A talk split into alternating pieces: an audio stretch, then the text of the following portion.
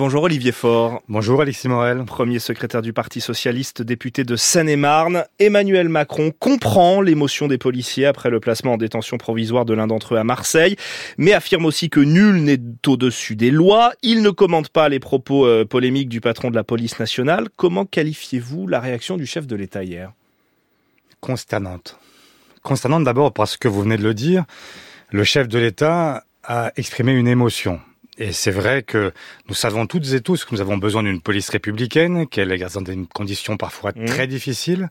Mais 900 policiers blessés hein, pendant les J'entends très bien, et mais j'entends aussi que l'émotion ne peut pas se résumer à cela. Elle doit aussi prendre en considération le fait que euh, le fait générateur, ce qui est à l'origine des violences urbaines, c'était aussi la mort d'un adolescent de 17 ans, le jeune Naël, qu'il y a aujourd'hui euh, le jeune Eddy qui a passé quelques jours entre la vie et la mort dans le commun et qu'il a été malheureusement euh, visiblement lynché. Et donc nous avons là un chef de l'État qui a tout simplement oublié quelle était l'âme de notre pays. Euh, la devise de la République, ce n'est pas l'ordre, l'ordre, l'ordre. La devise de la République, c'est liberté, égalité, fraternité. Et donc, euh, on aurait dû avoir un chef de l'État qui rappelle les règles, qui rappelle à l'ordre aussi, et qui fait preuve d'autorité par rapport à ces deux hauts fonctionnaires, à ces deux grands chefs de la police qui sont dans la grande transgression. Quand, quand Emmanuel la Macron fois, dit nul n'est au-dessus de la loi, c'est assez clair. Non, ça n'est pas suffisamment clair. Ce qui aurait dû être clair, c'est que quand on a les deux chefs majeurs de la police française qui mettent en défi la République parce qu'ils sont dans la transgression, qu'ils euh, suggèrent qu'il faut euh, sortir un policier de détention provisoire alors qu'il a été mis par la justice, qu'ils donc euh, mettent euh, en défi euh, les règles constitutionnelles, celle de la séparation des pouvoirs, de l'égalité devant la loi, qui font en sorte que l'indépendance de la justice n'est plus garantie. Le chef de l'État aurait dû prendre une décision simple. En 83, François Mitterrand, face aux mêmes menaces de sédition dans la police, avait pris une décision claire. Il avait fait un choix simple, celui de limoger celles et ceux qui n'avaient pas su garantir la police démocratique. Donc il aurait fallu des sanctions fortes de ce type il contre le DGPN. Un minima que le chef de hmm. l'État commente. Comment, comment est-il possible que le chef de l'État refuse Vous avez des mots très forts. Vous dites sédition, euh, vous dites euh, réaction consternante, vous avez parlé de franges radicalisées de la police, euh, demandé une réunion du Parlement en urgence sur ce sujet. Je le disais quand même, 900 policiers blessés pendant les émeutes, des fonctionnaires qui ont été confrontés à une violence inédite, eux-mêmes euh, confrontés directement. Ça, ça ne justifie pas l'émoi au sein de la profession? Mais ça justifie bien sûr qu'on prenne en considération la difficulté qu'a la police aujourd'hui. Mais euh, ça suppose aussi que la doctrine maintien de l'ordre, qui euh, depuis Emmanuel Macron est une doctrine qui est une doctrine d'attaque et non pas de désescalade, soit aussi complètement révisée. On a aujourd'hui une police qui est considérée par le pouvoir comme sa garde prétorienne, qui considère qu'elle est là pour le protéger, alors même que la, la vocation de la police est de protéger tous les Français et de faire en sorte de garder la paix, non pas d'être en guerre contre des nuisibles comme l'a expliqué le syndicat Alliance. Vous vous rendez compte qu'il y a un syndicat en France d'extrême droite dans la police qui a fait le choix de dire qu'il était en guerre contre des nuisibles et que ni le ministre de l'Intérieur ni le chef de l'État n'ont trouvé à y redire. Et cette colère policière aujourd'hui, il va bien falloir la gérer parce que c'est aussi l'une des conditions de la sortie de crise euh, trois semaines après ces émeutes. Et bien sûr, c'est leur condition de travail. Comment on fait? C'est leur condition de travail, c'est leur salaire, c'est la façon dont ils sont impliqués, parfois de la mauvaise manière euh, dans le maintien de l'ordre. Mais comment est-ce qu'on fait pour revenir à ce qu'on appelait les gardiens de la paix? Comment est-ce qu'on fait pour qu'on ait des gens qui aujourd'hui soient dans une situation où il n'est pas le sentiment d'être tout le temps dans la confrontation? Comment est-il possible qu'il y a quelques années à peine, après les attentats terroristes, euh, le chanteur Renaud chantait J'ai embrassé un flic et qu'aujourd'hui on entend des jeunes dans la rue maintenant dire qu'ils détestent la police? Je ne déteste pas la police. J'aime la police républicaine. Mais pour qu'elle soit respectée, il faut aussi qu'il y ait des règles qui s'appliquent à toutes et tous.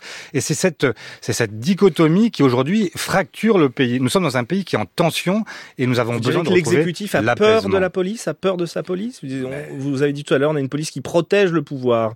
ben, On a aujourd'hui un président de la République qui considère que le dernier rempart, c'est effectivement la police et qui lui demande de jouer ce rôle de rempart. Alors même que ce n'est pas son rôle. Son rôle, c'est évidemment de protéger et d'assurer la tranquillité publique. Voilà son rôle. Et donc, euh, d'avoir des gens qui se considèrent, je le répète, non pas comme en guerre, mais comme chargés d'assurer la paix. Pourquoi je dis ça et pourquoi j'y insiste? Parce que, justement, nous ne sommes pas en guerre civile.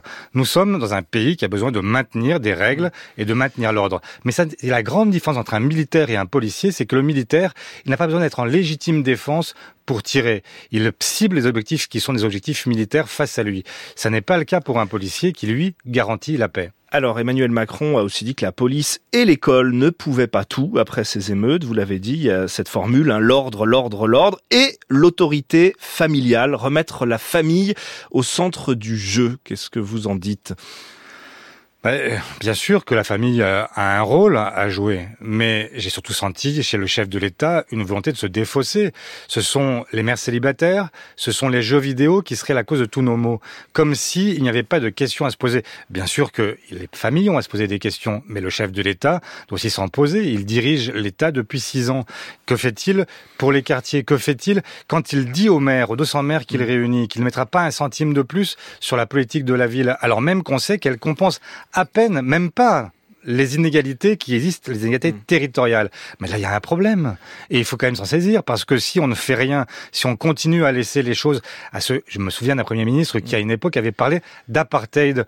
Mais écoutez, s'il y a une situation d'apartheid en France, ça suppose qu'on la règle et qu'on fasse en sorte qu'il y ait aujourd'hui des moyens supplémentaires qui soient accordés et qu'on fasse en sorte que dans des territoires, je pense à la Seine-Saint-Denis, mm. où il y a moins de policiers, où il y a moins d'infirmiers, où il y a moins de médecins, où il y a moins de spécialistes, où il y a moins de tout. Comment est-ce qu'on fait pour que l'égalité territoriale redevienne la règle? On a beaucoup d'autres sujets à évoquer. Je voudrais qu'on évoque notamment euh, l'avenir de la NUP parce que vous vous êtes revu hier, c'est aussi l'actualité de ce début de semaine, entre représentants des partis de, de l'Alliance de gauche. Première réunion au sommet depuis près de trois mois. Il était temps de se revoir? Bah, on se revoit Elle existe encore concrètement cette NUP eh ben, Toutes les semaines, on se voit en réalité au Parlement. On a une réunion tous les mardis matins à l'Assemblée et elle s'est tenue de manière très régulière. Donc euh, il y avait une autre réunion hier à l'échelle des organisations qui s'est très bien déroulée et qui a permis justement, notamment sur la question euh, de la transgression opérée par euh, les deux, la, la, hiérarchie policière, et eh bien de, de, de, produire une réponse commune. Alors les communistes ne l'ont pas signé ce communiqué commun sur ils la, ont signé un communiqué voisin qui dit exactement la même chose quelques minutes plus tard. Mais justement, est-ce que la NUP en tant que telle a encore un, un avenir, notamment s'il n'y a pas de liste commune aux européennes de l'année prochaine? Parce que même Jean-Luc Mélenchon semble ne plus y croire quand il dit la NUP est en péril s'il n'y a pas d'accord électoral.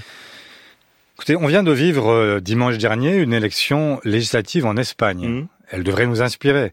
Vous avez là un mode de scrutin qui est celui que nous aurons aux élections européennes, un scrutin proportionnel, et vous avez à la fois le PSOE, le Parti socialiste espagnol, et puis Sumar, euh, qui est la gauche radicale, eh bien, euh, qui sont alliés dans une coalition au gouvernement qui sont partis chacun sous leur couleur aux élections législatives et voyez le résultat. Vous avez des sondages qui prédisaient une débâcle, ça a été tout l'inverse. Alors la gauche a bien mieux résisté en Espagne, mais la différence c'est que le PSOE est bien plus fort que, que l'est le PS français.